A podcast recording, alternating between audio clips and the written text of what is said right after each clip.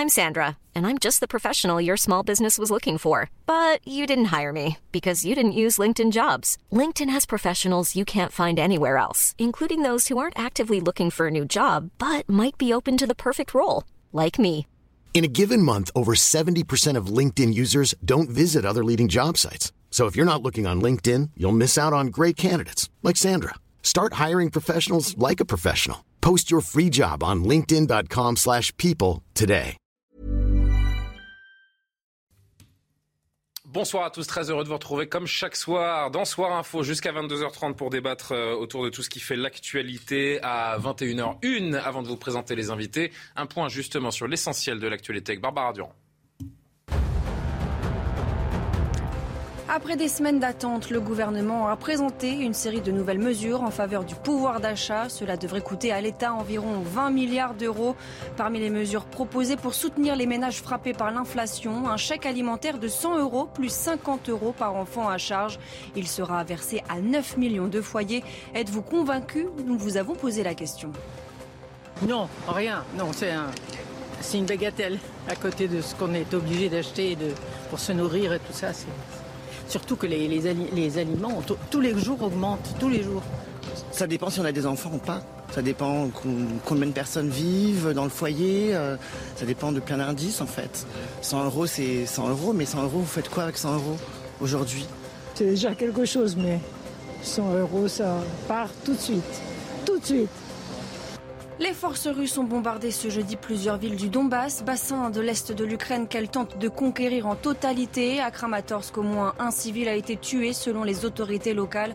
L'explosion a creusé un large cratère dans une cour située entre un hôtel et des immeubles d'habitation. Le maire de la ville a demandé à tous les civils d'évacuer. Je vous propose d'écouter ces quelques témoignages. L'explosion était si forte que ma femme et moi, qui étions à l'intérieur, avons senti que tout était projeté dans les airs. Elle s'est couchée par terre et a commencé à ramper. Nous n'avons même pas entendu quelque chose nous survoler. Je ne sais pas si ça a explosé tout seul, mais c'était si fort que toutes les fenêtres se sont brisées. La situation à Sloviansk est très mauvaise. Il n'y a pas d'eau, pas de gaz, il est même impossible d'apporter de l'eau dans des bidons. On dirait qu'il n'y a pas d'endroit où puiser de l'eau. Et nous ne pouvons pas sortir à cause des bombardements incessants. То, э, а потом все время обстрелы. Et puis le coup parfait pour Tadej Pogacar. Le Slovène a remporté ce jeudi la sixième étape du Tour de France et pris les commandes du classement général de la course. Pogacar a dépossédé du maillot jaune le Belge Wout van Aert, grand animateur de cette étape, la plus longue du Tour avec près de 220 km. Et autour de la table ce soir, Gabriel Cluzel. Bonsoir, cher Gabriel, directrice de la rédaction de Boulevard Voltaire. À vos côtés, Pierre Gentillet, Bonsoir. maître Pierre Gentillet, avocat. Bonsoir à vous. Aziz Seni. C'est marrant parce que c'est la dernière de Soir Info officiellement hein, avant le début de la grille d'été et c'est une première pour vous. On aura attendu la dernière pour vous inviter, mais c'est un plaisir. Aziz Seni, vous êtes entrepreneur et président de Quartier d'affaires. Jean-Claude Beaujour est parmi nous. Là, on est dans les habitués du jeudi. Jean-Claude Beaujour également avocat. On a plein de thèmes euh, à aborder ensemble, à commencer par le pouvoir d'achat et ce premier projet de loi proposé par le gouvernement prochainement à l'Assemblée nationale. Les contours en sont sortis après un Conseil des ministres aujourd'hui. Il y a urgence forcément à aider les, Français face à la hausse exponentielle de l'inflation. Parmi les mesures proposées, la revalorisation des pensions de retraite, les prestations sociales, un chèque alimentaire de 100 euros, la prolongation de la prime carburant. Ce qu'il faut en retenir, les explications de Florian Tardif on en discute.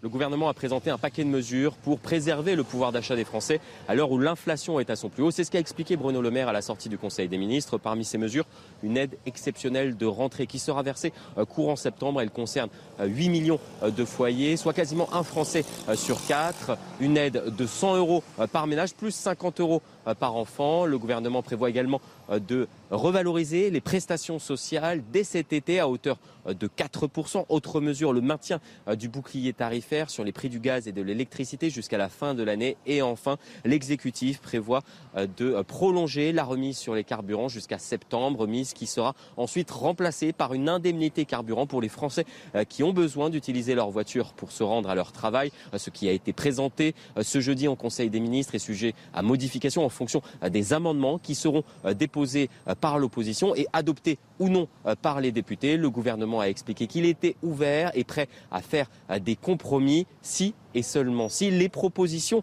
des députés de l'opposition n'incluent pas une hausse des taxes ou des impôts ou une hausse de la dette pour les propositions des oppositions. On en parlera dans un instant. Mais d'abord, sur la base de ces propositions, Gabriel Cluzel, est-ce que le compte y est? Est-ce que l'effort est fait euh, par le gouvernement? Est-ce que l'effort nécessaire est fait par le gouvernement? Déjà, je pense que le gouvernement a conscience qu'il y a urgence parce que euh, les, gilets jaunes, je le rappelle, c'était déclenché pour, euh, pour moins que ça. C'était sur une affaire de carburant.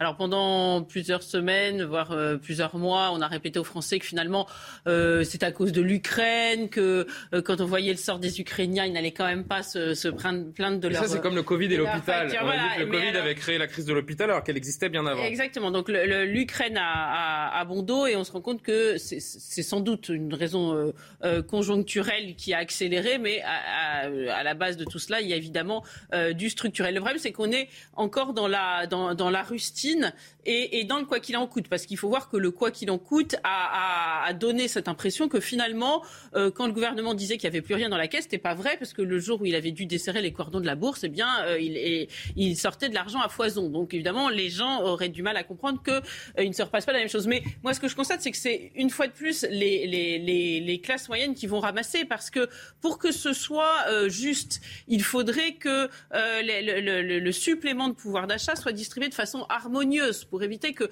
pour, que, la, population se paupérise, évidemment, mais pour faire en sorte que, que toute la population soit protégée, quel que soit son, niveau de revenu. Et on voit que euh, et à la fin, ce sont les classes moyennes qui trinquent. Voilà, ces classes moyennes qui sont toujours trop riches pour être pauvres, trop pauvres pour être riches, et qui sont hors des radars, généralement au-dessus des seuils. Et euh, même si tout n'est pas euh, vraiment défini euh, de façon fine, on sent bien que c'est ainsi que ça va se terminer. Et ce grand déclassement entamé des classes moyennes a vocation à se poursuivre de toute évidence. Aziz Seni, une première impression. Le gouvernement qui tente qui va tenter de rendre l'inflation plus supportable pour ceux qui risquent d'en souffrir le plus. Est-ce que tout cela est suffisant selon vous?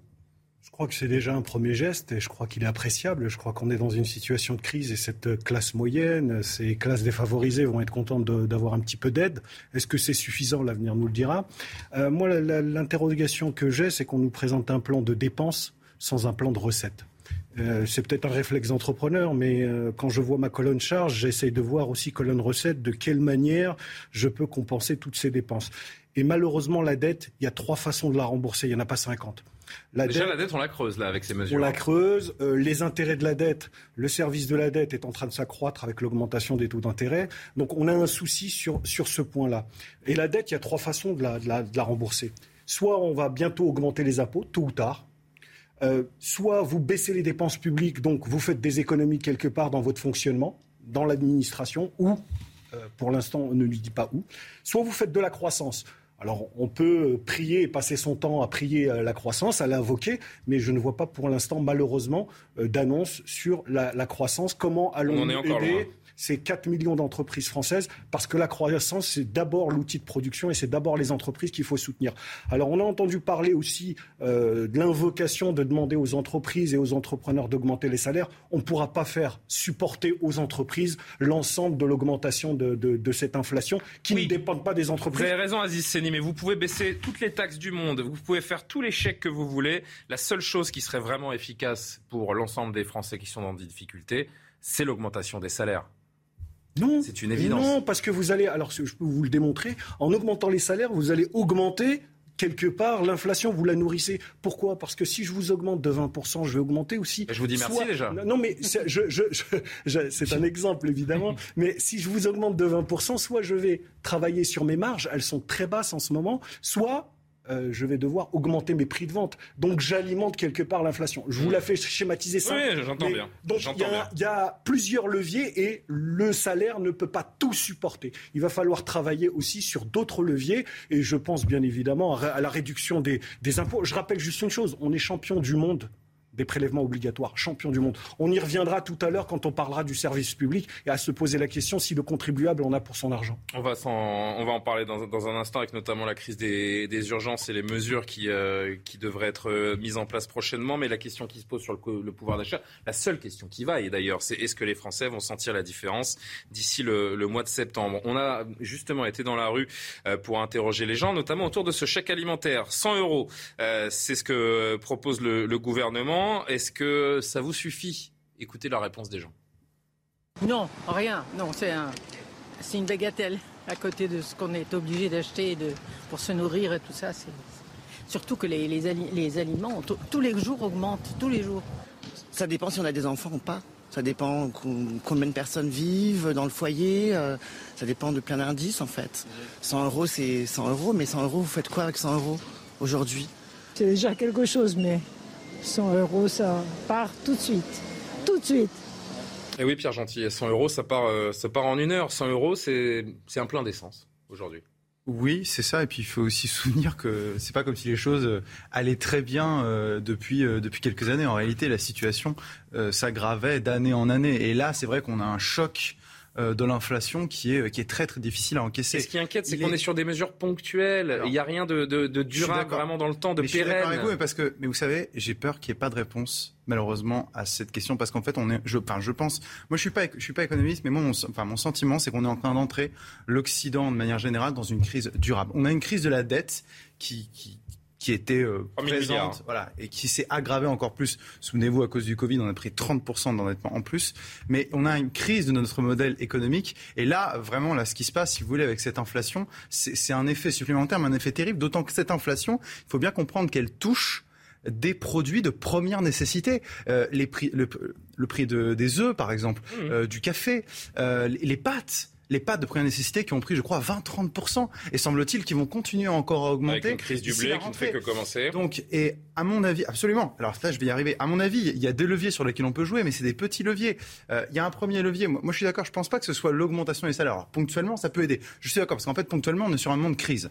Donc, d'accord. Mais il y a des mesures durables à prendre. Par exemple, ces produits de première nécessité, on pourrait tout à fait baisser la TVA ou mettre une TVA très réduite. Je pense que c'est une excellente mesure de mettre une TVA très réduite à 5,5 comme, comme ça existe, il y a même encore plus bas, je crois, sur ces produits de première nécessité parce que ce sont eux qui ont le plus augmenté. Et enfin, il y a sauf que quand vous faites ça, ce, que rétorque les, quand on veut contre-argumenter les propositions de Marine Le Pen, c'est que si vous baissez euh, la TVA sur tous les produits de nécessité, finalement, tout le monde en profite. Mais non. Donc que ce soit les, les, gens, les gens qui, qui, vivent aisément, les, les plus modestes. Non, parce que typiquement, si vous prenez des, bah, regardez des pâtes premier prix, tout il y a des gens très riches qui mangent des pâtes. Ah, des pâtes premier prix. Non, excuse-moi, les gens très riches. oui, il n'y a pas, de problème à manger des pâtes. Mais ça sera, il y en aura quelques-uns. Mais majoritairement, qui va acheter Excusez-moi, majoritairement, qui va chez Lidl?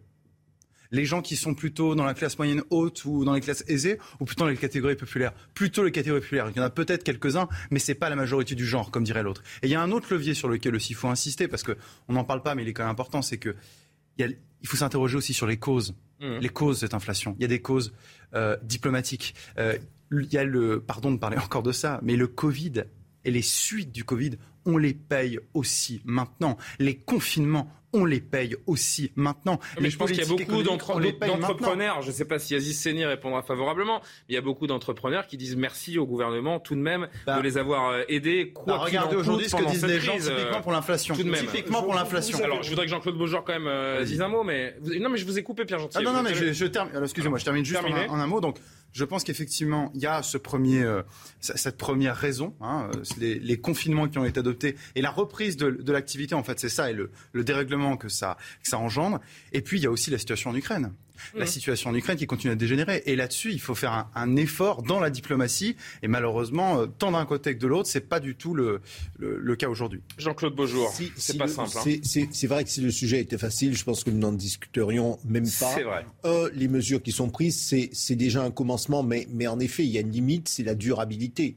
Parce que finalement, la question du pouvoir d'achat ne va pas se limiter à, à la rentrée ou à deux ou trois mois. C'est quelque chose qui va se poursuivre. Alors, on ne sait pas pas combien de temps va durer cette, inflation, jusqu'où elle va monter, et surtout si elle va durer dans le temps. Bruno Le Maire a dit aujourd'hui qu'on avait atteint le pic. Hein. Donc, oui, mais, mais, mais, mais, voilà, quand, euh, quand vous êtes une famille modeste, euh, le, pic, il y a ça fait un bout de temps qu'elle s'est, qu'elle s'est installée, l'inflation. Donc, première chose, c'est la question de la durabilité, et c'est vrai que on, dit bien une première, de, de, première mesure bienvenue, mais se pose la question de la durabilité parce que les familles se projettent aussi dans le temps.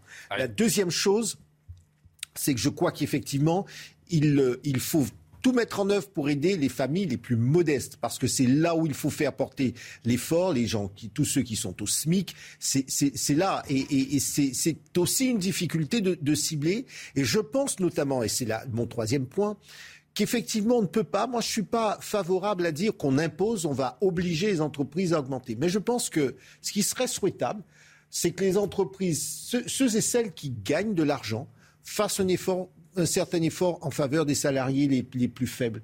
Euh, euh, là encore, la question a été posée. Vous savez, on parle dans certains pays de patriotisme économique. Les plus riches euh, qui, qui, doivent faire un effort. Quand je dis plus riches, je dis pas que, que ce sont des, hmm. des, des, riches, mais je dis que les entreprises On pense surtout aux dégagent, très grands groupes euh, qui et, même, vous avez aussi, des dividendes vous avez, vous avez aussi des PME, des dividendes vous avez aussi des PME qui sont de très belles entreprises. C'est là où je dis, je pense que c'est là où la, la, discussion, Madame Borne a dit qu'on va, on va apprendre le compromis. Je pense que c'est là où il faut qu'il y ait une, vraie, une véritable discussion. Vous m'avez mis en retard d'une minute, euh, Jean-Claude. Il est 21h16. C'est l'heure de l'actualité et on poursuit la conversation. Barbara Durand. La motion de censure déposée par la NUPES contre le gouvernement sera débattue et soumise au vote lundi à 16h à l'Assemblée nationale. Son adoption est très peu probable puisque le Rassemblement national et les républicains ne la soutiennent pas. Plus de 100 motions de censure ont été déposées depuis 1958, mais une seule a été adoptée en 1962. Elle avait fait chuter le gouvernement de Georges Pompidou. Le droit à l'avortement bientôt inscrit dans la charte des droits fondamentaux de l'Union européenne. Le Parlement européen en a fait la demande. Pour que cette décision soit définitive, elle doit être validée à l'unanimité par les 27 membres du Conseil européen. Problème, le sujet divise les pays membres. C'est pour cela que les parlementaires ont également demandé au Conseil de se réunir afin de discuter d'une convention permettant de réviser les traités. Enfin, le président ukrainien attristé par le départ de Boris Johnson de la présidence du Parti conservateur britannique. Nous tous avons accueilli cette nouvelle avec tristesse, pas seulement moi, mais aussi toute la société ukrainienne qui sympathise beaucoup avec vous, a déclaré par téléphone Volodymyr Zelensky, avant d'insister sur la reconnaissance des Ukrainiens pour le soutien du Premier ministre britannique dans le contexte de l'invasion russe. Alors il y a un sujet dans le sujet, dans cette histoire de loi pouvoir d'achat, c'est euh, l'indemnité carburant, parce que ça fait beaucoup parler. Vous savez qu'il y a une ristourne euh, de 18 centimes qui sera dégressive et qui s'arrêtera euh, à la fin septembre. Et Bruno Le Maire a officialisé aujourd'hui donc une indemnité carburant pour les travailleurs les plus modestes. Il s'agit quand même de 12 millions de foyers qui sont concernés à partir du, du 1er octobre. une aide ponctuelle d'un montant de 100 à 300 euros et puis des bonus pour les gros rouleurs qui habitent à plus de 30 km de leur lieu de travail ou qui parcourent plus de 12 000 km par an dans le cadre professionnel. Il va falloir contrôler, vérifier, euh, officialiser euh, tout ça. Ça sent un petit peu l'usine à gaz. Écoutez Bruno Le Maire d'abord, si vous comprenez. Bravo. À partir du 1er octobre, la remise de 18 centimes va disparaître progressivement.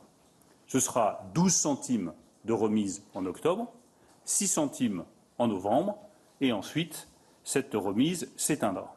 À la place, tous ceux qui travaillent pourront, dès le 1er octobre, s'inscrire sur le site de la Direction générale des finances publiques pour se déclarer et demander cette indemnité carburant travailleur. Cette indemnité concernera la moitié des travailleurs qui euh, utilisent leur véhicule. La moitié des travailleurs seront concernés, c'est-à-dire des travailleurs modestes, mais aussi les classes moyennes. Ça représente environ 12 millions de foyers. Pourront la solliciter tous ceux sans exception, qui utilisent leur voiture pour se déplacer. Ça peut être des salariés, ça peut être des fonctionnaires, des indépendants, mais aussi, euh, j'insiste là-dessus, des jeunes en alternance. L'indemnisation sera de 200 euros pour les déciles 1, 2 et 3 et de 100 euros pour les déciles 4 et 5, puisque cette indemnisation couvrira jusqu'au cinquième décile. Nous avons également rajouté une majoration de 50% pour tous ceux dont le travail est à plus de 30 km de leur lieu d'habitation. Alors écoutez ce qu'en pense Marine Le Pen aujourd'hui qui a critiqué ouvertement cette mesure. C'est une usine à gaz. Je ne sais pas comment le gouvernement va savoir qui a utilisé sa voiture 12 000 kilomètres euh, pour aller travailler. Ceci n'a aucun sens. Est-ce qu'il va falloir venir faire, euh, faire venir un huissier euh, pour prendre une photo du compteur le 1er janvier, puis le 1er janvier suivant? Est-ce qu'on va suivre les gens avec une caméra pour savoir s'ils sont allés voir mamie ou s'ils sont allés travailler avec leur voiture? Bon, il faut arrêter avec ce genre de choses. La seule mesure efficace, rapide, immédiate et qui va pouvoir bénéficier à tout le monde, c'est la baisse de la TVA sur le carburant de 20 à 5,5 c'est pas simple cette histoire quand même. Aziz Seni, qu'est-ce que vous en dites, vous, de cette euh, usine à gaz que décrit Marine Le Pen? Bonne ou fausse bonne idée de la part du gouvernement? J'ai pas fait l'ENA, donc j'ai pas compris ce qu'il a dit. Voilà. Euh, c'est compliqué, c'est pas simple. On pense qu'on veut de Marine Le Pen, mais elle décrit très bien la situation. Comment voulez-vous contrôler ça quoi, Près de 60% du, du prix du carburant est composé de taxes. C'est vrai que c'est peut-être trop simple de se dire bah, on va juste baisser les, les quelques taxes que compose le prix pour que tout le monde. Oui, mais vous les compensez ailleurs. C'est, D'accord, on compensera ailleurs. Déjà, déjà, on commence par cette symbolique-là, ce geste-là, de manière simple. la problématique, c'est cette façon dont l'État a de complexifier à chaque fois les dispositifs. Les entrepreneurs sont très bien placés, mais le particulier aussi face à cette administration où tout est paperasse, tout est compliqué. Et, et, on se pose souvent la question, vous, moi, tous ceux qui sont autour de la table, mais pourquoi Qui a pensé ça? Et là, on en a un très bel exemple. Des gens qui ne sont pas dans le réel qui sont peut-être comme dirait l'autre, les petits hommes gris, les petits hommes gris qui sont là, qui ne connaissent pas le réel et qui, euh, à coup de mesures euh, plus alambiquées les unes que les autres, et, je, le regrette parce que ça, ça, crée un fossé. Encore une fois, ça renforce ce fossé entre les citoyens, le contribuable et cette administration un peu anonyme. Et on se dit, mais qui sont ces gens qui décident de cette organisation parce que et c'est pas compliqué. Ils sont pas dans ma vie. Si vous voulez redonner du pouvoir d'achat et de la confiance symbolique aux gens, en effet, ce que dit Aziz Seni est très juste. Vous supprimez euh, un maximum de taxes sur le sur le carburant, même si c'est compensé ailleurs, il y a un symbole qui est fort. vous prenez les avis d'imposition les France, des Français les moins euh, les moins riches et qui gagnent le moins d'argent et vous leur faites des chèques sur les bases de leurs avis d'imposition et on n'en parle plus. Et c'est comme ça qu'on règle peut-être au moins symboliquement dans un premier temps le problème. De revenir dans les dans les décisions ubuesques euh, du temps du Covid je pense qu'on va nous sortir une auto-attestation. J'atteste. Euh, que j'ai fait 12 000 km. Exactement, parce que je vois pas très bien de fait comment. C'est la porte ouverte à toutes les arnaques, ça. Hein. Je déclare sur l'honneur. C'est la porte ouverte à toutes les arnaques. Exactement. Euh, non, c'est vrai qu'en plus, euh, on se demande, alors qu'il y a des taxes, je le dis très justement, pourquoi on, finalement on va redonner aux uns ce qu'on prend dans la poche des autres, voire des mêmes.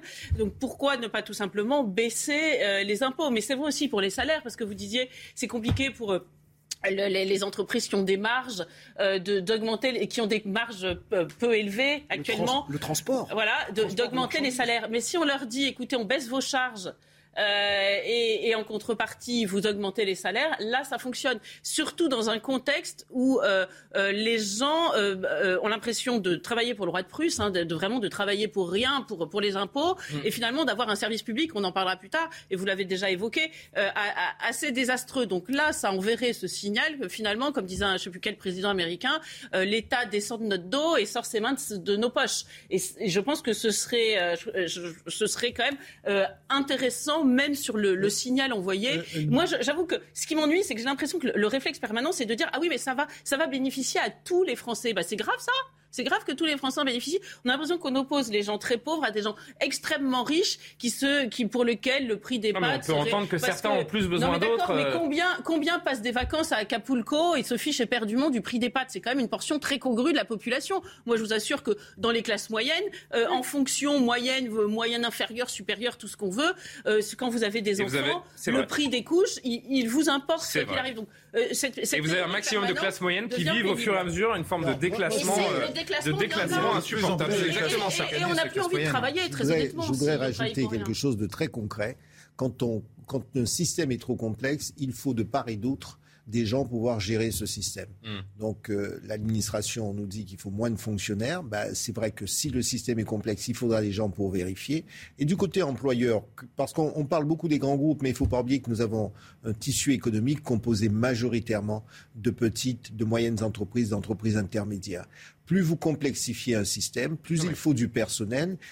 Et, chez les, et chez les indépendants, ça veut dire qu'on rajoute du temps de travail. Donc hein. c'est là où, il faut, me, semble-t-il, effectivement, quand un système, et, là l'histoire d'essence, ça me semble un petit peu compliqué.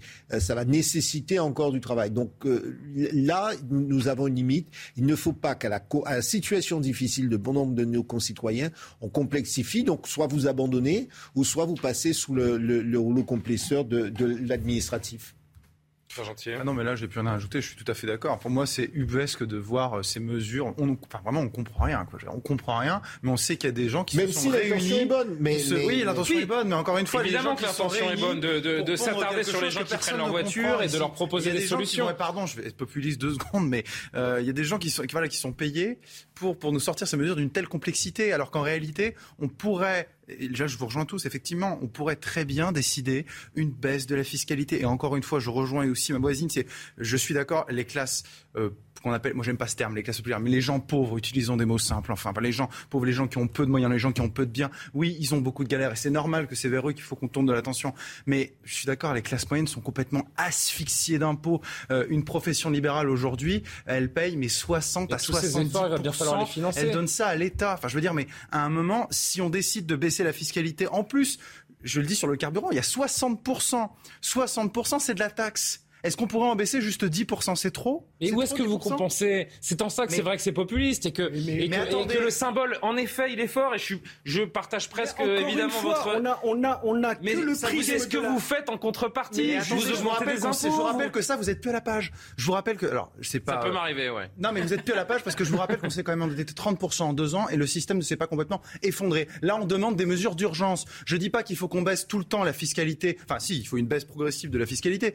Mais je dis pas que ces mesures, elles ont vocation à durer. Mais là, on est sur une situation exceptionnelle. Donc on peut le faire. On l'a déjà fait par le passé. Pour l'urgence, on s'est endetté 30% du PIB. Pour conclure, parce qu'on va arriver à la, pause. Je vais vous taquiner un peu. C'est que vous-même, vous, avez un biais. Vous, vous, venez de dire quelque chose d'assez intéressant. Vous dites il faut compenser ailleurs. Mais parce que dans votre logique, vous dites on a baisser des impôts à droite, il faudrait les augmenter à gauche. Et si on pensait croissance Et si on se posait la question d'augmenter la, la vous productivité croissance dans un pays qui a 7% d'inflation, qui a plus de 3 000 milliards d'euros de, de dettes euh, Il y a, plein de leviers. Il y a plein de leviers. Vous parliez tout à l'heure d'une chose très, très simple qui a été évoquée par le passé et qui n'a pas été mise en place, c'est le transfert de la, de, de, des cotisations sociales euh, salariales et patronales vers la consommation. C'est ce qu'on a appelé à une époque la TVA sociale. Effectivement, c'est tellement simple que nos énarques n'en veulent pas. Ah ben, je suis désolé, on va repenser ça, on va faire une usine à gaz et peut-être qu'ils l'accepteront en baissant là, en mettant. Je, je trouve ça scandaleux. La simplification administrative, la simplification fiscale doit aller avec cette croissance. La différence entre eux et vous, c'est le réel. C'est aussi simple que ça. Je crois aussi. On va marquer une première pause. On va se retrouver pour parler de Madame Farida Amadi. Vous n'avez peut-être pas entendu parler, c'est normal, personne n'en parle. Et pourtant, cette militante suppléante députée de Marseille LFI euh, accuse le député de la NUP, Sébastien euh, Delagu, de s'être euh, servi d'elle, d'avoir eu des propos euh, racistes. elle a eu le rôle, et ce n'est pas moi qui le dis, selon elle, d'arabe de service de sa campagne. Voilà l'image qui euh, commence à coller. Elle semble-t-il saisi la commission, si j'ai bien écouté l'émission avec Pascal Pro. On en parle dans deux minutes. À tout de suite. La deuxième partie de Soir Info, juste après le rappel de l'actualité. Barbara Durand, 21h, passé de 32 minutes. Petit retard. 17 ans après l'ouverture du capital, l'État revient en force. Il détenait 84% d'EDF. Il va racheter les 16% restants. L'État a l'intention de renationaliser à 100% le groupe EDF. C'est ce qu'a annoncé Elisabeth Borne hier. Le prochain PDG sera nommé, lui, de façon anticipée, a annoncé Bercy. Dans l'affaire Sophie Le Tan, Jean-Marc Reiser a fait appel de sa condamnation par les assises du Barin. L'homme a été condamné mardi à la réclusion criminelle à perpétuité, assortie de 22 deux ans de sûreté pour l'assassinat de la jeune femme. Outre la condamnation pénale, Jean-Marc Reiser avait également été condamné par la cour d'assises à indemniser aux civils les proches de la jeune femme pour un total de 435 000 euros. Et puis sur fond de septième vague de l'épidémie, le nombre de tests Covid a de nouveau franchi la barre des 3 millions en une semaine. Cette hausse suit le fort rebond de l'épidémie en ce début d'été, porté par des sous-variants d'Omicron. Euh, ce jeudi encore, plus de 160 000 nouveaux cas ont été enregistrés. Ah On en vient dans cette deuxième partie à ce témoignage qui interpelle. Ce témoignage de Madame Farida Amadi. Elle était euh, sur l'antenne de l'heure des pros ce matin. Elle est suppléante du député LFI de Marseille, Sébastien Delogu, et euh, elle poursuit ce dernier en justice. Pardon? Non, non, rien. Je, je m'interrogeais de l'endroit d'où était ce député. J'ai la réponse. Euh, Marseille. Euh, et elle poursuit en justice ce dernier. Elle dit avoir été évincée euh, sitôt après avoir servi, je cite, de rabatteuse pour gagner les quartiers populaires musulmans. Elle dénonce également des propos racistes qu'elle aurait subis. Alors c'est très intéressant d'entendre ce qu'elle dit, d'autant que aucun média n'en parle actuellement. On peut se demander pourquoi. Farida Amadi, d'abord, sur les paroles racistes qu'elle aurait subies pendant la campagne des législatives. Alors, ce qui s'est passé, c'est que déjà au cours de la campagne, j'ai subi euh, diverses paroles racistes. J'ai vu les responsables de la NUP, euh, en l'occurrence de la France insoumise ici à Marseille, qui effectivement euh, ont, utilisé une technique illusoire de virer les personnes qui, qui ont tenu ces propos-là, mais ça n'a été qu'illusoire, puisque passé le premier tour, ces personnes ont été réintégrées. Et donc au niveau du respect ça, n'a été que du mépris depuis le premier jour, quoi. Hein, et c'est ce que je dénonce. Utiliser puis jeter, euh, si ce qu'elle décrit euh, est vrai, puisque malheureusement euh, Sébastien Delogu, pour le moment, ne répond pas aux sollicitations, donc on ne peut pas avoir sa parole. Mais si ce qu'elle dit est vrai, donc c'est c'est d'une rare violence. Pierre Gentillet, vous voulez commencer? Oui, alors euh, plusieurs remarques déjà effectivement. Euh, je trouve qu'elle et on a on a deux trois extraits, hein, c'est pas fini. C'est exactement. Je vais vous dire, je serais, moi il me semble que j'ai vu l'extrait en entier et je trouve qu'elle s'épanche pas énormément en réalité sur sur la description des faits, sur exactement. Alors pas obligé de nous décrire les insultes, mais elle, ne elle détaille beaucoup plus en réalité, j'ai l'impression, l'absence de réaction et, le processus que les faits lui-même. Donc ça c'est une première. elle a peut-être un peu de pudeur, ce qui est tout à son honneur. Je suis d'accord. Je vous dis juste que par rapport à ce qu'on a vu avant, vous voyez, souvenez-vous l'affaire l'affaire Coquerel où là on avait un vrai descriptif pour le coup de ce qui s'était passé. Euh, là, c'est vrai qu'on n'a pas la même chose. Je fais simplement cette observation. Euh, également, je rappelle quand même aussi, c'est que là, on a uniquement son témoignage, on n'a pas encore le témoignage du député, et moi, je, je c'est pas faute de l'avoir sollicité. Hein. Bien sûr, attendons de voir, peut-être que dans les jours qui suivent, il va s'exprimer. Mais en tout cas, cette personne, pour l'instant, et c'est peu de le dire, est présumée innocente, puisque la justice doit se faire uniquement dans le tribunal. Et cette personne, elle doit normalement maintenant porter plainte. Ce qui est très étrange et à la fois aussi surprenant, c'est que la France insoumise, enfin la, NUPS ou NUPES comme on l'appelle, euh, a beaucoup euh, tapé sur Darmanin, sur Abad, elle a fini d'ailleurs par avoir sa tête, sur des questions d'exemplarité dans les violences faites aux femmes, dans le harcèlement, les questions de viol, etc. Et c'est vrai que là, en une semaine, Coquerel, puis euh, cette personne qui était donc le chauffeur de Mélenchon qui est devenu euh, député, donc quelqu'un qui est plutôt dans, dans un entourage. Euh, vous oubliez l'imbroglio autour de l'affaire Tahabouaf plus, J'allais vous le dire, plus Tahabouaf, effectivement. c'est vrai que tout ça quand même nous interroge beaucoup parce que ces gens donnent énormément de leçons, mais finalement on se rend compte qu'à l'intérieur de leur propre camp, y a quand même beaucoup de Est-ce qu'on est en train de découvrir le vrai visage de la NUPES? C'est une question qu'on peut se, se, poser. Aziz Seni, on n'apprendra à personne, absolument personne, que la politique le monde politique, que ce soit à gauche, à droite, où vous voulez, est un panier de crabes. Ça, c'est entendu. Et quelqu'un qui est désavoué, qui est trahi, ça arrive tous les jours dans ce, dans ce monde-là. Mais là, on a peut-être une preuve supplémentaire de cette fameuse stratégie communautaire de la France insoumise.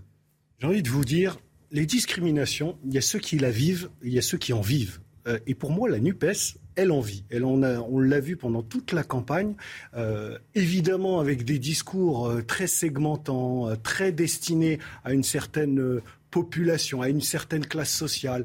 Et évidemment, au sein de la NUPES, certains ont déjà été condamnés pour avoir tenu des propos de type arabe de service. Il n'y a rien de nouveau. Le parti NUPES est un parti comme les autres. Bah, selon elle, justement, Sébastien Delogu, aurait traité Madame Farida Hamadi d'arabe de service. justement, ça prouve que la NUPES n'est pas le parti euh, qu'il prétend être. Pour moi, cette extrême gauche, elle n'a pas très beaucoup de respect pour cette population dont elle dit qu'elle est à ses côtés, qu'elle lutte contre les discriminations. Mais, pourtant, ils ont déjà gagné. Ils font 60% dans les quartiers. Euh, quand Jean-Luc Mélenchon se, se, présente à la présidentielle, il a pour connaître un petit peu ces, quartiers, soyez assurés que ce n'est pas l'adhésion à un parti collectiviste, à un parti euh, qui, qui, est plutôt libertarien, qui n'a pas, qui ne travaille pas forcément sur les valeurs de famille. L'adhésion à quoi? Euh, c'est plus de la colère. C'est exactement de l'autre côté. Le vote à l'extrême droite, c'est beaucoup de colère, beaucoup de déception, des gens qui attendent et qui n'ont pas été entendus. Il, répond à ces gens-là, Jean-Luc Mélenchon. Il, répond d'une certaine manière. Il, est, entendu par ces gens. Il est soit une réponse, soit une non-réponse, c'est-à-dire le vote de colère et de protestation. N'y voyez pas un vote d'adhésion, voyez-y un vote de colère. Et justement, maintenant que la banlieue est devenue soit une menace, soit un intérêt pour les partis politiques, je, nous pouvons aussi élargir en disant nous attendons des propositions sur la table pour ces quartiers populaires. Face à cette colère, messieurs, dames de droite et de gauche, qu'est-ce que vous proposez à ces gens-là? Tout comme d'ailleurs on peut aussi se poser la question pour les gens qui sont en colère à droite et à l'extrême droite. Donc pour moi, la NUPES, eh ben, avec cet épisode-là, démontre qu'elle est finalement un parti comme les autres et qu'elle n'est aussi en partie raciste sur une de ses franges. Des propos racistes à la France insoumise, c'est euh, évidemment le monde à l'envers, puisque euh, la lutte contre le racisme, c'est le combat affiché comme prioritaire dans cette sphère. Jean-Claude, c'est à vous tout de suite, mais je voudrais qu'on entende le deuxième extrait de Farida Hamadi, évincé donc et en état de choc le fameux soir de l'élection de Sébastien Delogu. Dès le soir de l'élection, ben, à partir du moment où il a fallu que je prenne la parole pour remercier nos militants, on m'a clairement euh, dit, il m'a clairement dit, ce n'est pas nécessaire, je t'ai eu, je t'ai utilisé, c'est comme ça, c'est la vie. Donc effectivement, j'étais en véritable euh, état de choc. Je n'ai même pas pu euh, savourer une once de victoire. Je suis rentrée directement chez moi. Le lendemain, j'ai essayé de reprendre contact avec ses responsables ici sur Marseille. Et dès lors où j'ai essayé de reprendre contact, ben, ça a été, euh, comment vous dire, un double choc puisqu'on m'a supprimé de tous les comptes Telegram relatifs à notre campagne électorale, de tous les groupes dans lesquels j'étais inscrite et on m'a invisibilisé totalement, que ce soit sur Internet ou sur Facebook, concernant, euh, euh, effectivement ma participation à l'élection de Monsieur Delogu. Je ne le connaissais pas du tout, non. Euh, aucune notoriété, aucun ancrage ici sur le secteur. Il a littéralement été fabriqué. Euh, c'était l'ancien chauffeur de taxi de Mélenchon. Euh, donc niveau formation. Oui, un militant qui faisait le chauffeur. Vous n'avez qu'à aller voir euh, d'autres médias qui ont, qui ont décrit son portrait, puisque depuis le jour où j'ai écrit mon courrier, le but est d'écrire des beaux portraits à son effigie pour écraser mon courrier. Donc c'est simplement un militant qui était chauffeur de Mélenchon depuis plusieurs années, qui n'a aucune formation politique et qui n'a aucun, aucun militantisme connu sur le terrain. Donc on nous l'a imposé comme ça. Euh, sur le secteur, dans une circonscription qui était euh, pratiquement gagnable. Et pour compléter, donc en 2016, M. Delogu s'est fait remarquer par la conseillère LFI de Paris, euh, Daniel Simonet, lors d'une mobilisation des chauffeurs de taxi. Et après une rencontre avec Jean-Luc Mélenchon l'année suivante, il met son activité de côté pour se consacrer entièrement à, la politique. il a 35 ans et a deux enfants, ce M. Delogu. Est-ce que tout ce que l'on entend dit quelque chose, Jean-Claude Beaujour, du, du fonctionnement véritable de LFI alors, je suis pas un spécialiste de, de, de, la LFI, mais ce que je peux vous dire, c'est que ça montre bien, et, et on ne connaît pas euh, les détails de cette affaire. Effectivement, la personne concernée ne s'est pas, ne s'est pas euh, exprimée. A été sollicité. A hein. été sollicité, mais n'a pas voulu répondre. Et tout cela doit être pris avec beaucoup de réserve. Mais d'une manière générale, au-delà de ce cas, moi, je crois que ça démontre bien l'hypocrisie, je dis bien d'une certaine gauche, je dis bien d'une certaine gauche, qui considère qu'elle a le monopole du cœur et le monopole de la générosité. Alors je suis bien placé pour vous dire que dans tous les mouvements, vous avez des gens euh, qui ne sont pas très corrects, en tout cas qui ne partagent pas les valeurs que prétendent défendre euh, leur parti politique. sauf que la grande majorité de la gauche s'est alliée à cette NUPES de Jean-Luc Mélenchon. J'y viens, j'y viens. Ça, c'est la première chose. Non, mais c'est important parce que euh, certains, certains, vous savez, on se sent parfois otage. Certains se croient otages et c'est le problème de ces jeunes des quartiers parce qu'il y a des gens qui viennent leur dire « je vous aime beaucoup ». Vous avez l'un de vos confrères qui a écrit un bouquin qui est très bien, dont l'expression est à retenir, c'est reste à ta place. En réalité, on vous aime bien, pauvre, mendiant, semi-immigré, tout ce que vous voulez, parce que vous êtes effectivement une proie facile. Vous pouvez effectivement, et on vous fait, on vous fait croire que euh, on, va ainsi vous sauver. Ça, c'est la première chose.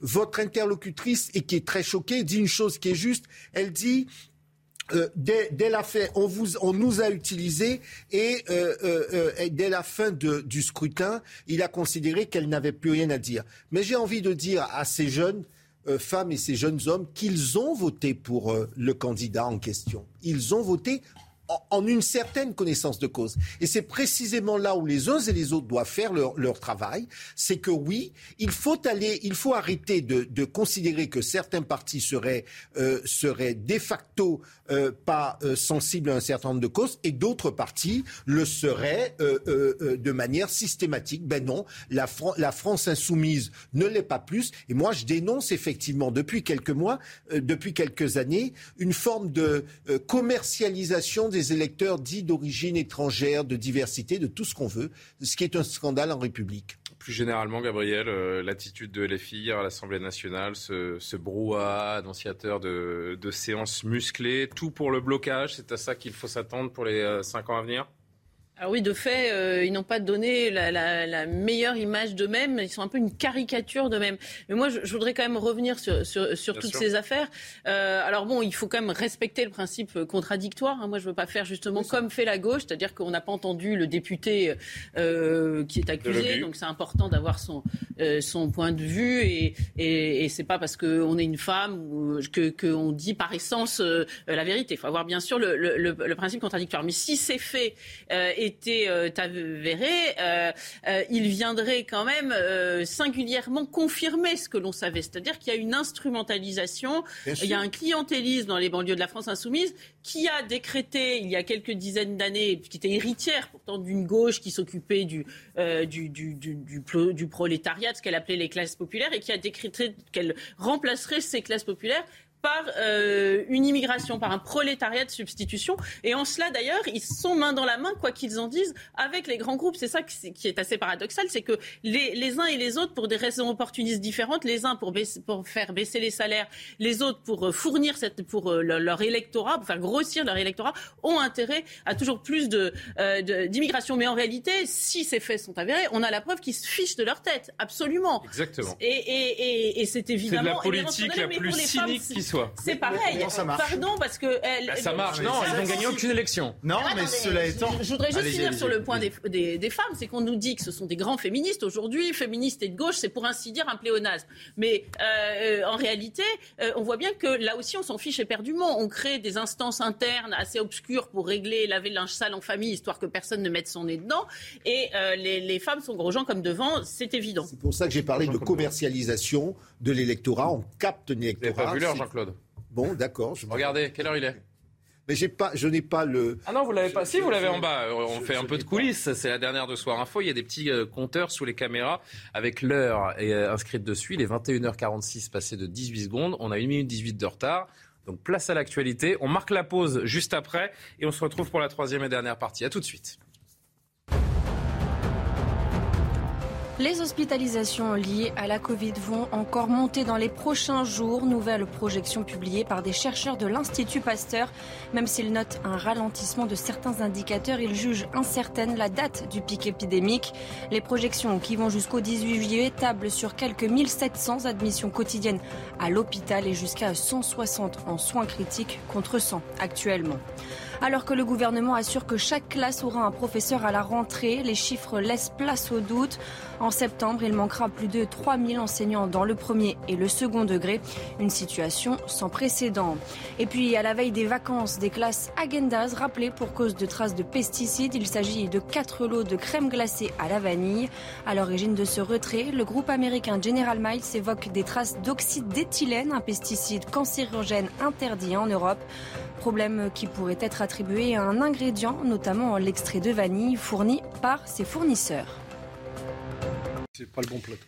La troisième partie de Soir Info. Merci de nous rejoindre sur CNews en direct, toujours en compagnie de Pierre Gentillet, Aziz Seni, Jean-Claude Beaujour, Gabriel Cluzel. On ouvre une page sécurité. On vous parlait hier de cet individu, si vous nous avez suivi dans, Soir Info, individu demandeur d'asile en situation irrégulière, qui a été hier déféré devant la justice pour l'agression de policiers la veille à Paris. D'ailleurs, je crois qu'on a encore l'image, si on peut la, remettre.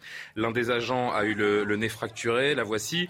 Euh, connu des autorités, il n'en était pas à son coup d'essai, qu'en mai dernier, cet homme était armé d'un couteau et s'en était pris déjà aux forces de l'ordre à la gare de l'Est, toujours à Paris. Eh bien, on a appris aujourd'hui qu'il a été remis en liberté avec une peine de sursis. Regardez, c'est par euh, notamment un tweet euh, du euh, responsable du syndicat indépendant des commissaires de police, Mathieu Vallet, qu'on a confirmé cette, cette info. L'agresseur des policiers lundi à Gare de Lyon a été condamné avec 8 mois, à 8 mois pardon, avec sursis et de nouveau remis en liberté en situation irrégulière.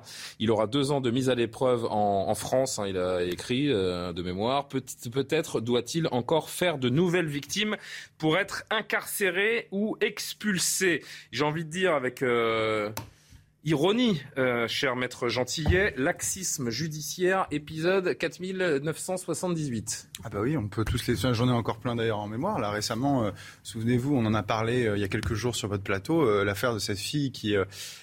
qui témoignait à la sortie d'un tribunal et elle a été violée. violeur, est reparti libre devant elle après un procès d'assises. Six ans de prison, dont deux ferme avec aménagement, ce qui veut dire qu'il ressort. Et elle n'était pas seule puisqu'il y avait une autre fille qui s'était fait violer et une troisième victime d'agression sexuelle. Donc effectivement, les, le laxisme, les exemples, les illustrations du laxisme judiciaire sont légion. Il y a des causes à ça, il y a des causes qui sont idéologiques, mais il y a des causes aussi qui sont liées à la surpopulation carcérale. On n'a plus de place en prison. Mais ensuite, regardez, là, on est sur un cas très particulier. Parle sous votre contrôle. Il se dit que, et je caricature à peine, à 10h du matin, le, dans les palais de justice, il y a déjà plus de place en prison. Bah oui, y a plus, non, mais il n'y a, plus de place en prison. Enfin, disons-le aujourd'hui. On est sur une. Il y a juste un, délai pour la rotation. Je crois qu'on a 67 000 places de prison en France et on a 66 000. Enfin, il y a, il y a un, tout petit, un, tout petit intervalle sur lequel on, peut jouer, mais c'est ridicule. Vraiment ridicule. Mais attendez, là, c'est même un autre sujet, là, ce que vous me présentez. Parce que là, cette personne, euh, est en situation irrégulière. En situation régulière. En fait, il y a deux sujets dans le sujet. la question du laxisme et de la récidive. les deux sujets et la question. Oui, oui, oui, bien sûr. Voyez-vous, parce que cette personne est en situation irrégulière. Moi, je tombe de ma chaise quand j'apprends ça. C'est-à-dire, cette personne est condamnée à 8 mois de sursis pour une agression et pas n'importe qui, agression de policier. Mhm. C'est un facteur aggravant. Déjà, mais à minima, c'est que pourquoi cette personne. Mandat de dépôt. Non, mais déjà, pourquoi, pourquoi cette personne reste sur notre sol. Et qu'est-ce que cette personne faisait sur notre sol? Je rappelle quand même euh, que cette personne n'aurait pas dû venir sur notre sol, que nous avons énormément de gens qui rentrent chaque année, à peu près 300 000 entrées, 250 000 à 300 000 entrées légales, je dis bien légales par an. Et là, en plus, se superpose ici de l'illégal. Donc, ces personnes, cette personne-là n'aurait pas dû venir ici. Donc, il y a un problème à la fois au niveau du laxisme judiciaire, mais aussi au niveau du laxisme migratoire. Alors, d'abord le laxisme judiciaire, et on a l'impression que on, entre dans la victimisation des délinquants. Aziz Seni, qu'en dites-vous? Un délinquant n'a pas à être une victime. Oui, mais c'est l'impression que ça donne. Il n'y a, pas photo. Dans ce cas précis présenté ainsi, euh, n'importe qui euh, ah, il est présenté de, factuellement, de, hein. clair euh, et, de raisonnable dirait bah, il n'a pas de papier, il n'a rien à faire là, il agresse un policier, non seulement il est sanctionné, mais il est renvoyé de là où il vient. Euh, ça nourrit les extrêmes et toutes les formes d'extrémisme sont nourries avec ce, genre de choses. On, on, a des gens qui vont ensuite être en colère contre le système judiciaire, des policiers qui et vont pire encore, vous alimentez la colère contre tous les immigrés, qu'ils soient légaux ou illégaux. Il y a ces formes d'amalgame. Il y, a nos policiers qui sont déjà sous pression et qui se disent mais on nous laisse tomber. Bah, à quoi ça sert que je fasse ce job?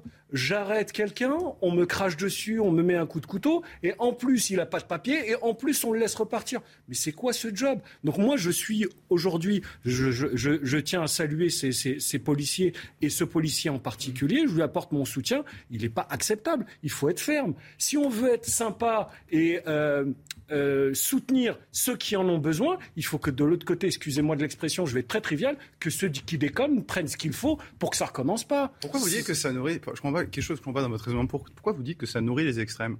Pourquoi ça nourrit les extrêmes? Bah, Tout simplement pour l'histoire de ce qui, ce qui a été euh, Non, mais là, en fait, en l'occurrence, que, quel extrême Pas l'extrême gauche, l'extrême droite. ah oui, oui l'extrême droite, parce qu'il va y avoir, il va y avoir des amalgames. Laissez peut-être répondre à votre question, hein, Pierre Gentil. Ah, bien sûr, mais je vous pose la question. Il n'est plus avocat. Non, mais il est, il est plus avocat, il est procureur. On sait faire de rôle, on sait faire de rôle, rassurez-vous. Non, mais là, en l'occurrence, nommez les choses. Nommez les choses. Vous parlez moi, en tant qu'entrepreneur, comme on est souvent coupable, je vais vous répondre.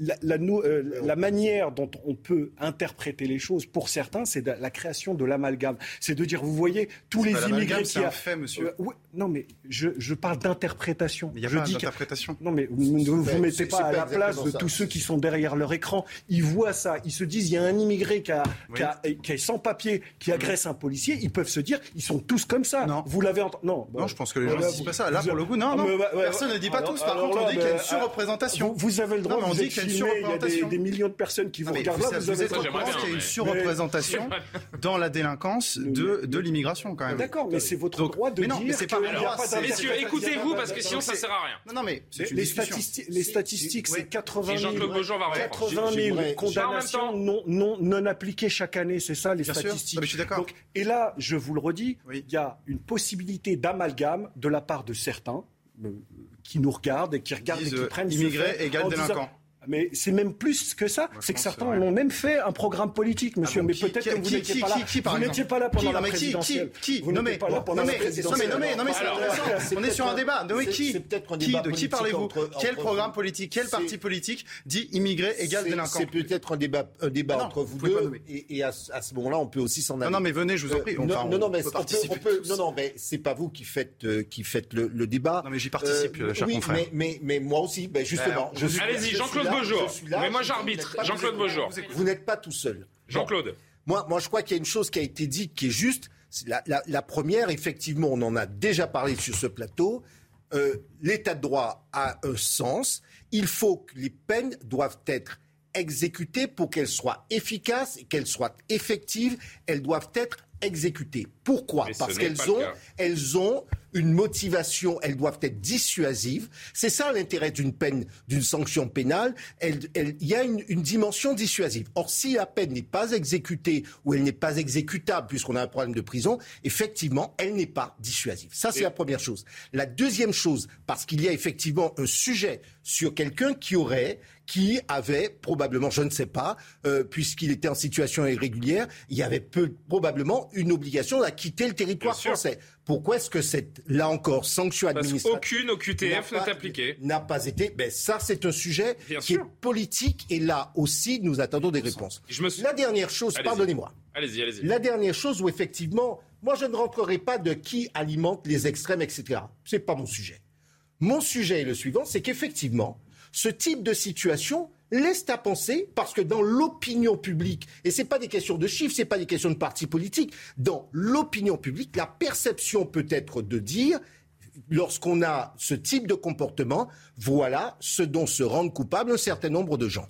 et, ça, c'est une, et ça, c'est une réalité. Ce qui veut dire, ce qui veut dire qu'il faut lutter effectivement contre ce type de dérapage. La réalité, donc ce soir, c'est qu'un récidiviste en situation irrégulière est dans la nature, qu'il n'y a aucune raison qu'il cesse d'avoir des comportements déviants. Euh, en, travaillant ce sujet, j'ai retrouvé un, sondage qui avait été commandé par le Sénat il y a environ un an, qui accablait la justice française, qui nous disait que 68% des Français trouvent la justice trop laxiste, 93 pensent que la justice est trop longue, 93 encore pour cent veulent des peines plus dures pour les récidivistes. Vous avez tous autour de cette table entendu hier et suivi le discours de politique générale d'Elisabeth Borne, qui a été très ferme en termes de police, de réponse pénale, de, justice. Le défi est immense. Elle a pris des engagements hier dans son discours. Il va falloir les tenir. Elle a évoqué le refus de l'impunité. Pardon, mais le contre-exemple, il est édifiant et on l'a sous les yeux aujourd'hui.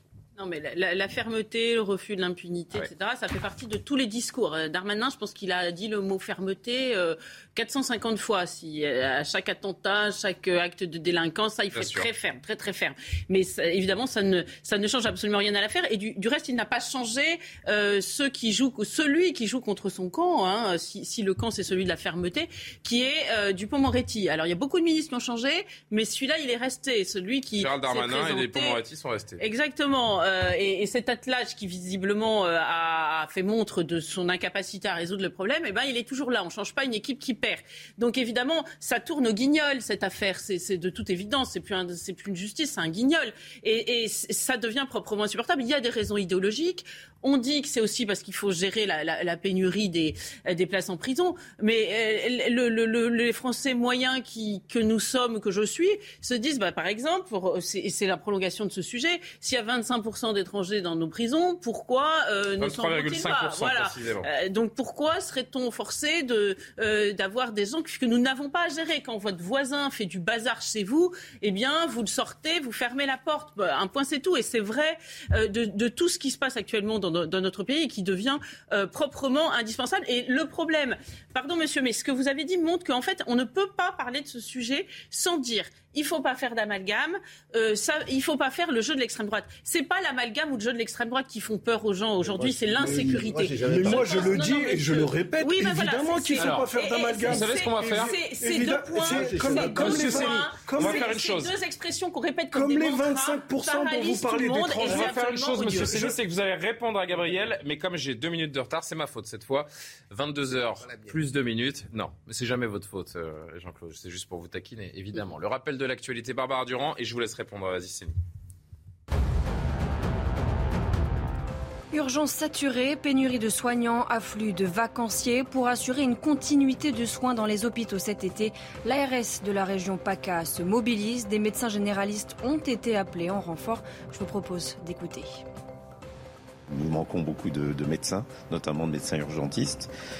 Ils sont fatigués, ils sont euh, souffrants, euh, ils sont partis faire autre chose. Et euh, donc on a plusieurs services d'urgence dans la région qui, de ce fait, connaissent des difficultés pour fonctionner de façon continue, des interruptions, surtout la nuit. Et puis avec ça, nous avons aussi une reprise de l'épidémie Covid. Et donc, bien sûr, pour les semaines qui viennent, le cumul de ces deux situations pourrait créer une situation assez, assez compliquée. La Fédération professionnelle Alliance du commerce dit observer un très mauvais démarrage des soldes d'été 2022. Les ventes en magasin sont en baisse de 19% par rapport au début de la période 2019. Les ventes en ligne ont-elles progressé de 68% Il faut dire que face à l'inflation, les Français sont plus regardants sur les démarques. Je le ressens, je ne suis pas lâchée comme d'habitude, où je pourrais me faire plus plaisir, je fais beaucoup plus attention. On sent que les gens regardent leurs dépenses et dépensent moins d'argent, on sent. Je dépense moins qu'avant, je fais attention, parce que euh, je trouve que tout est assez cher actuellement, même en solde. Et puis Boris Johnson hué pendant son discours de démission. La situation était devenue intenable avec plus de 50 membres du gouvernement démissionnaires en deux jours. Le Premier ministre britannique pourrait cependant rester chef du gouvernement jusqu'à l'automne, le temps d'élire son successeur à la tête du parti. Très bien. Donc on poursuit la discussion euh, encore quelques instants autour de ce récidiviste demandeur d'asile qui a été euh, pas libéré parce que ce serait factuellement faux de le dire de cette façon, mais qui a pris du sursis euh, hier après une récidive d'attaque contre les, les, policiers, qui est demandeur d'asile illégal et qui est dans la nature ce soir. Oui, c'était pour répondre à Madame. Euh, effectivement, il faut rappeler qu'il ne faut pas faire d'amalgame. Il faut rappeler que c'est pas parce que vous êtes un sans-papier que vous êtes forcément un violent, un tueur, un violeur, etc. C'est pas parce qu'il y a 25%, comme vous le disiez tout à l'heure, d'étrangers dans les prisons que tous les étrangers de ce pays sont euh, des, des potentiels délinquants. Il faut le rappeler. Pourquoi? Parce qu'il y a des gens qui font l'amalgame. Parce que tous les jours, je ne sais pas vous, mais moi j'en croise dans mes entreprises, dans la rue, au bar du coin, qui vous disent ce sont tous les mêmes. Il faut mettre le pied dans le plat, il faut mettre les mots sur les choses. Donc oui, madame, je le répète et je le dis à tous nos téléspectateurs, pas d'amalgame. On a une situation et malheureusement, euh, la, justice par son laxisme, euh, euh, contribue à ces amalgames. Parce que ce monsieur qui va être libéré demain, qui a été libéré, pardon, demain, s'il recommence, eh ben, on, va se dire quoi? C'est toujours les mêmes. C'est souvent ce qu'on entend, c'est toujours les mêmes. Et non, c'est pas toujours les mêmes. Et malheureusement, pour un acte négatif commis par ce type d'individu, c'est tout un pan de la population qui prend dans la figure. Donc oui, madame, je le répète, pas Gabriel, dans l'ordre, ça va se passer comme ça. Gabriel, Jean-Claude Beaujour qui va rajouter un mot et Pierre Gentillet, vous conclurez. Euh, le, problème, c'est que vous mettez toujours en avant le pas d'amalgame comme si c'était euh, le sujet majeur et en réalité, vous paralysez toute parole sur, le, sur, ces questions-là. C'est-à-dire que dès qu'on dit, d'ailleurs, vous n'avez qu'à voir pourquoi on utilise l'expression les jeunes. Vous croyez que c'est les jeunes Quels jeunes? Parce qu'on n'ose plus dire les choses et les nommer par leur nom parce qu'on a peur de stigmatiser, de faire de l'amalgame. Dans notre pays, on n'a plus le droit de parler parce que dès qu'on dit quelque chose, on, dit. Euh, vous voyez on, Mais peut-être parce que ça renforce des fractures, Gabriel. Non, non, mais que moi, je ne vais pas parler. Alors, dans ce cas-là, je ne vais pas utiliser le mot amalgame, euh, je vais utiliser le mot confusion. Non, moi, je vais, je vais vous. Oui, ça crée une confusion entre des immigrés légaux qui servent le pays en payant des taxes, notamment, euh, et les illégaux qui créent des larcins, qui ne respectent respectent pas les règles. Je, cite toujours cet exemple parce que j'ai vécu là-bas. Si au Sénégal, il y avait des, des, des, des Français qui mettaient le bazar, j'aurais Moi, je suis toujours surpris Mais attendez, Alors, laissez finir. Laissez finir la cinquième puissance mondiale avec des pays en voie de développement, des démocraties Ah, avec là, des pays non, où non, non, on peut pas, on peut pas Ce- comparer. C'est pas la question. Comparer avec l'Allemagne, le Japon, le Canada. Laissez-moi laissez-moi terminer. Je trouverais légitime, j'aurais honte des Français qui mettent le bazar là-bas, et je trouverais légitime que le président français, euh, le président sénégalais, euh, s'élève contre ces Français. Quand le, le, il y a eu des problèmes au Stade de France, vous remarquerez que Gérald Darmanin n'a pas eu peur de stigmatiser les supporters anglais. Je sais pas pourquoi. Faire l'amalgame avec les Anglais, euh, ça, ça, ne pose aucun problème. En revanche, parler des jeunes de Seine-Saint-Denis, il fallait dire pudiquement les jeunes. On n'a pas le droit de, stigmatiser la, Seine-Saint-Denis. Moi, je suis pour la vérité et la réalité. Je suis pour que les gens aient le droit de dire, de, dire ce qu'ils voient et de voir ce qu'ils voient. C'est extrêmement important. Et le problème, c'est que ces espèces de mantras, pas d'amalgame, les gens font pas d'amalgame. Là, ils constatent juste les faits, point barre, c'est tout. Et, et, euh, empêchent toute parole réelle sur le sujet. Et c'est insupportable. Et si vous voulez euh, créer des fractures, c'est comme ça que vous le faites. Non, Parce alors- que le mensonge crée des fractures. Alors, on va pas créer de fracture parce que moi, j'ai proposé, j'ai proposé une chose simple depuis un certain temps. J'ai toujours dit, ici et ailleurs, l'état de droit, c'est respect de la loi. Et pour moi, je ne regarde ni la couleur de peau, ni la religion, application de la règle, application de la peine, sanction, efficacité de la justice. Mais ça, Je vais tout vous ça dire- n'existe pas. Non, non, mais pardonnez-moi, pardonnez-moi. Si ce, cette triptyque, en quelque sorte, fonctionnait, je dis bien fonctionnait, nous n'en serions pas là. Voilà. Et c'est la meilleure façon d'éviter le séparatisme, les discussions sur euh, amalgame, pas amalgame, etc. Parce que finalement, dans cette discussion, et je l'entends, je l'entends parce qu'on vit aussi à l'extérieur. On vit pas que sur les plateaux télé ou dans les beaux quartiers. On vit aussi à l'extérieur parce qu'il y a effectivement des préjugés qui peuvent naître de situations. Et il faut aussi l'entendre. Mais si on veut éviter les conséquences de ce type de situation, eh bien, il faut respect. Nous sommes un État de droit, efficacité de la loi. Donc nous avons besoin d'une réponse politique. Pierre Gentil. Oui, on a besoin d'une réponse politique. Pourquoi on n'applique pas la loi concernant les demandeurs d'asile, par exemple? Alors là, écoutez, précisément à cause de l'état de droit, précisément à cause de certains traités, euh, précisément à cause de traités comme la CEDH qui sont utilisés par nos juges et qui détournent précisément sous couvert de droits individuels le droit des peuples, voyez-vous. Euh, mon confrère connaît ça bien aussi, les articles 6 et 8 de la CEDH qui permettent précisément un certain nombre de fois d'empêcher ces expulsions. Moi, je considère que devant les droits individuels, il y a le droit collectif du peuple à sa sécurité, à sa sûreté, à son intégrité. Et là, précisément, ce qui se passe C'est la désobéissance ce cas, au traité européen que propose. Jean-Luc Mélenchon, Pardon ça C'est la désobéissance au traité européen que propose Jean-Luc Ah, Mélenchon. je- mais oui, c'est mais plus que ça, bien sûr. de sortir de la Convention européenne Bien sûr, des droits de l'homme. évidemment. D'accord, c'est Ah oui, votre non, mais c'est très clair. Je- même- non, mais c'est même plus que ça. Je vais vous effrayer, mais euh, moi je considère. non, mais m'effrayer, moi, hein, je- deux positions qui pas sont. peur particulière, mais c'est pour avoir une Je vous sens très positiviste juridique pour utiliser un terme que nous Oh là là, connaissons, moi je suis Voilà. plus, plus simple intellectuellement. On va revenir là-dessus. Mais en tout cas, euh, moi, si vous voulez, je considère que là, on parle de traités parce que ce sont les traités qui protègent aujourd'hui typiquement ce genre de délinquants, qui empêchent les expulsions. Mais moi, je considère que nous ne sommes pas, nous, le peuple français, enfermés par le droit. Le droit est fait pour le peuple et non pas le peuple esclave. Vous savez- vous du savez droit. que c'est aussi la si Convention le peuple le veut, il peut faire lever ce type de traité, voyez-vous. Et j'ai pas terminé mon propos, oui. mais. Vous savez que c'est la Convention européenne des droits de l'homme. Je, ne suis pas en train de dire que toute une convention est parfaite. Mais vous savez que c'est aussi la Convention européenne des droits de l'homme qui a permis un certain nombre d'avancées pour le droit français. Par exemple, la création du juge de, de la liberté des, des- des détentions. Oui, sans doute. C'est, c'est, c'est le, pas dit que tout fait, était acheté, fait- hein. Ben, ben, il faut savoir. Non, non, non, non, j'ai dit qu'il y a des choses Bon, qui sont avance, droit, messieurs. on peut considérer que c'est au-dessus. Donc, il faut- Et je termine- il faut- il je Alors termine- terminez vraiment rapidement parce qu'il me reste mot, 10 minutes d'émission. Je voudrais dire un dernier mot à je et qu'on avance. monsieur, vraiment en un mot, excusez-moi. S'il Vous plaît. Allez-y, vraiment un mot. allez-y. Un mot, un mot pour vous dire une chose. C'est, il n'y a pas, comment vous dire, il n'y a pas d'un côté, il n'y a aucun lien entre l'immigration et la délinquance. Et de l'autre côté, il y a les gens qui pensent que tout, euh, immigré dans la rue est un délinquant. Non, c'est pas ça le débat, monsieur, en l'occurrence. Et je pense pas que, parce qu'ici vous visez en l'occurrence ce que vous appelez l'extrême droite, c'est-à-dire pour vous le Rassemblement national, peut-être une partie républicain, etc. Je ne pense pas qu'il y ait, aussi, je ne pense pense pas qu'il y ait une et à- reconquête, bien sûr. Je ne pense pas qu'il y ait une majorité de gens qui pensent ça. Que- Mais il y a, beaucoup, il y a un lien. Laissez-moi terminer. Il y a un lien entre l'immigration et l'insécurité. Et c'est pas un lien polémique. avez C'est un non, c'est pas que j'ai le droit. C'est que c'est statistique. Vous allez le dire. Je Tout laisse à l'heure, vous dites, vous Monsieur, dites de manière c'est une question statistique. depuis votre si vous refusez de voir les chiffres et d'écouter les autres, vous n'arriverez pas à voir le réel. Monsieur- 25% monsieur- des gens qui sont actuellement en prison, et nos prisons sont surpeuplées, sont occupés par des gens qui ne devraient pas être là, voyez-vous? Eh bien, je trouve que ça, c'est une mesure qu'on peut appliquer tout de suite et qui permettrait de résoudre le problème. Donc, il y a bien un lien entre l'immigration et la sécurité. Et on va s'arrêter là une fois que Monsieur Seigneur aura terminé Je sa suis phrase. super heureux d'être dans un pays de droit, comme vous dites, on s'enferme pas dans le droit, le droit n'enferme pas, on est dans une république et c'est d'abord le droit. Et je suis heureux qu'on puisse dans un pays, dans un beau costume comme le vôtre, pouvoir dire on est joli au-dessus aussi, du hein, droit. Est-ce que- que- le est-ce rapport que avec le costume. la- la- la- la- la- li- le lien que vous faites entre immigration et délinquance, monsieur, elle est totalement scandaleuse. Non, elle Il y a est- des est gens qui sont. Elle est statistique. Elle est statistique. Les statistiques, Churchill disait Oui. je préfère les trafiquer moi-même parce que au moins j'en suis sûr. Les statistiques, qu'est-ce qu'elles disent Dans les 25%, vous avez l'étranger qui s'est fait arrêter pour défaut de permis. Vous, vous en faites quoi? Vous l'expulsez?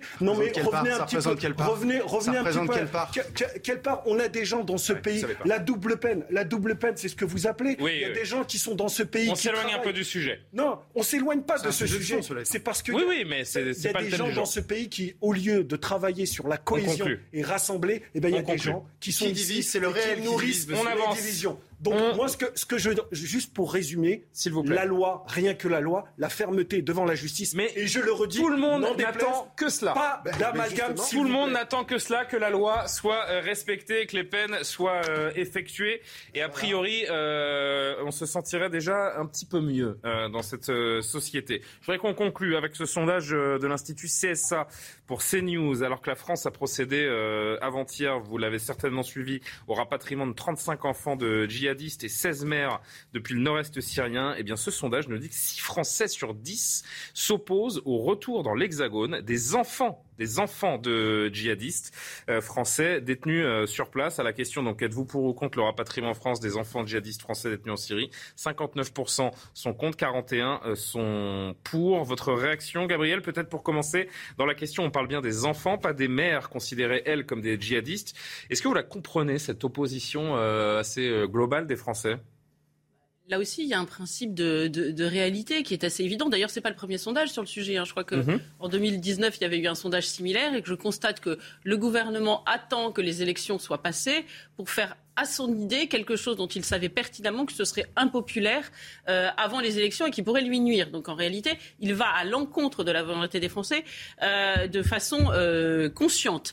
Euh, mais le- son rôle, c'est de, pro- de protéger les Français, les- parce qu'on parle des enfants, des enfants, des enfants. Alors déjà, la réalité des enfants, hein, il y en a un qui, euh, qui euh, est bientôt majeur, si j'ai bien compris, et fait l'objet d'une, enfin, si on parle au-delà Mais du je crois que dans la majorité, on parle de jeunes enfants quand même. hein. Voilà, ouais, très bien. Les, vous savez, vous avez de jeunes enfants, j'ai de jeunes enfants, ils ont le droit à, à- à être dans une situation de sécurité. Et le premier soin pour le gouvernement français, c'est de s'occuper de ces enfants-là. Par ailleurs, les enfants, ces enfants-là, euh, certains sont de mères françaises ou pas, puisqu'apparemment, sur- puisqu'on parle, parlons d'un cas précis, celui des enfants rapatriés récemment. Là, on parle Euh, de- de- d'enfants de, djihadistes français. Très hein. bien. Alors, leur père est de quelle nationalité? Il y a d'autres pays. hein. Il n'y a pas que la France qui pourrait s'en occuper. Dans certains cas, le- et la- même la plupart des cas, du- des cas, si j'ai bien compris, je ne veux pas dire tous parce que je les connais pas tous, mais euh, leur mère ou leur père ont une autre nationalité. Ils sont donc binationaux. Pourquoi la France, systématiquement, avec une espèce de, d'ailleurs, de paternalisme Parce qu'a priori, dans ces cas-là, ce sont les mères qui sont françaises et il y a une forme non, de, non, non, il y a de- de- eh, de d'accord. logique. Alors d'accord, Mais- très bien. Alors, Non, mais la question, c'est même pas-. Non, non, non, non, je veux revenir là-dessus. Moi, c'est la question, c'est pourquoi s'opposer? Est-ce que ces, ces enfants sont des bombes à retardement? Est-ce qu'ils sont un danger pour notre pays? Ou au contraire, ce sont Écoute- des enfants, euh, donc euh, finalement l'innocence euh, par Alors, définition, et qu'il suffit juste de, les, de, de leur donner un, un nouveau cadre, de leur donner une nouvelle chance d'être euh, les adultes euh, insérés qu'ils peuvent bien, être. euh, vous, non, mais c'est la question naïve que je pose. Gulli, Julien Pasquet, parce que là, vous êtes bien parti. Ça, ça va marcher du feu de Dieu. Je suis bien Mais sur CNews, mais pourquoi pas hein. Non, mais c'est, vous voyez bien que c'est, un conte de fées et c'est des contes de fées délétères parce que malheureusement l'âme humaine est beaucoup plus complexe que ça.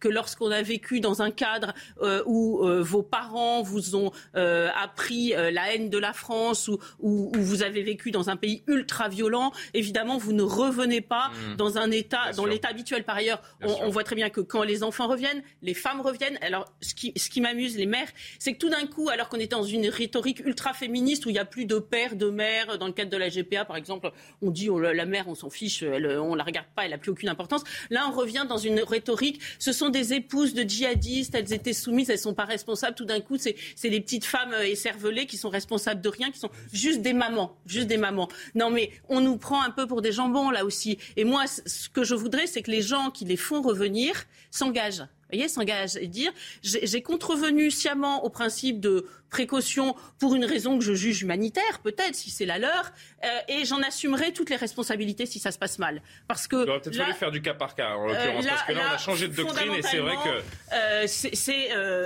assez inquiétant.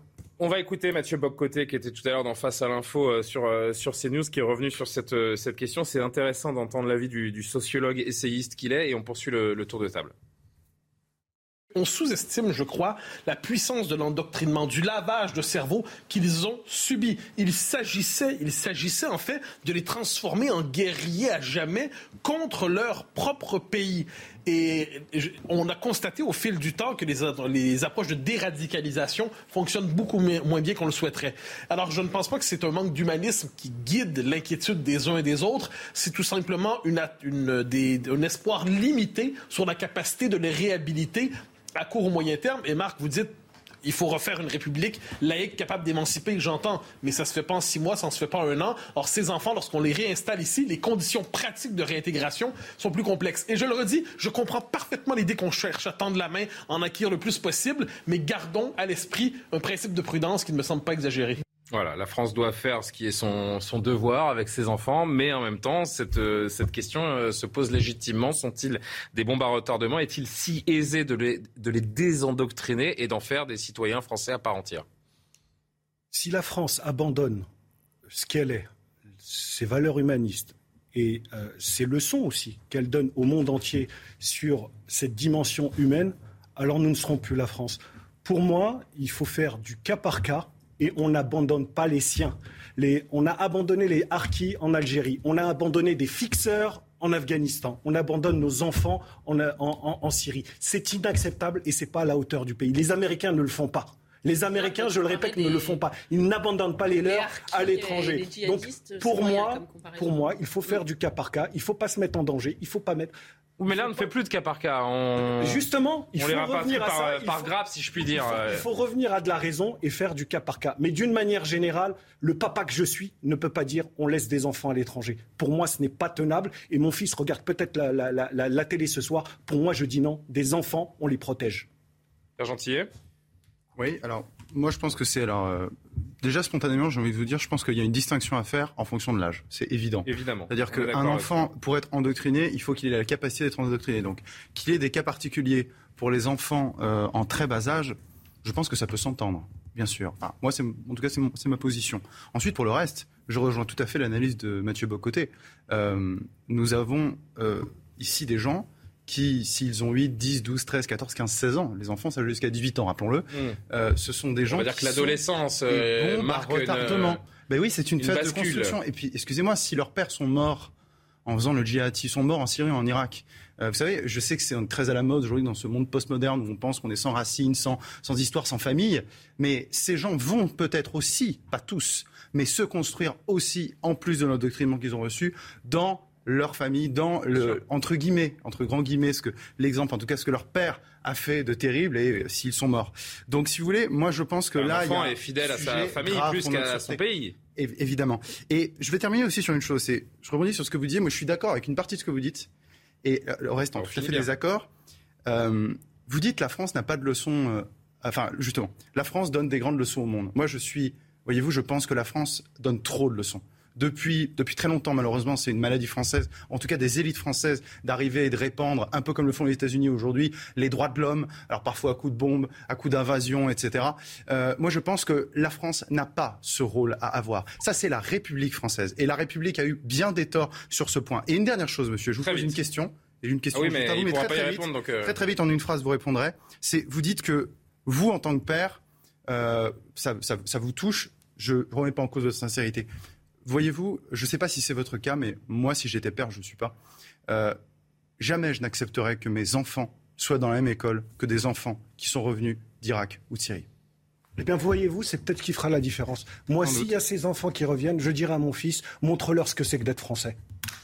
Jean-Claude Beaujour, conclusion. Euh, le... je, vais, répondre à la question que vous avez posée. Euh, mmh. L'école, c'est le creuset de la République il ne peut pas y avoir deux systèmes. Si on accepte, et je vais vous dire ma position, moi je crois qu'il faut absolument faire du cas par cas, parce qu'effectivement, une règle générale et absolue, on voit très bien que dans ce type de situation très sensible à la fois politiquement et en termes de sécurité, on ne peut pas l'appliquer ou on ne devrait pas, je dis bien on ne devrait pas l'appliquer de manière générale et sans, euh, sans retour. Donc, au cas par cas.